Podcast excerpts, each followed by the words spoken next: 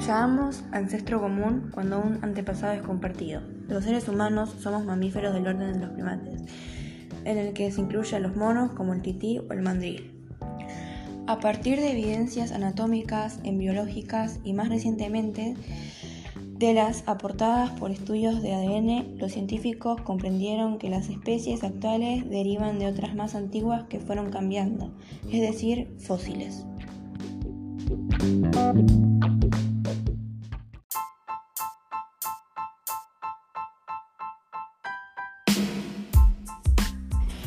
Lucy es el esqueleto más famoso del mundo. Lucy representaba un paso adelante en la evolución al ofrecer un esqueleto que indicaba que caminaba erguida, como nosotros los humanos. Por eso Lucy y la evolución humana están estrechamente relacionados.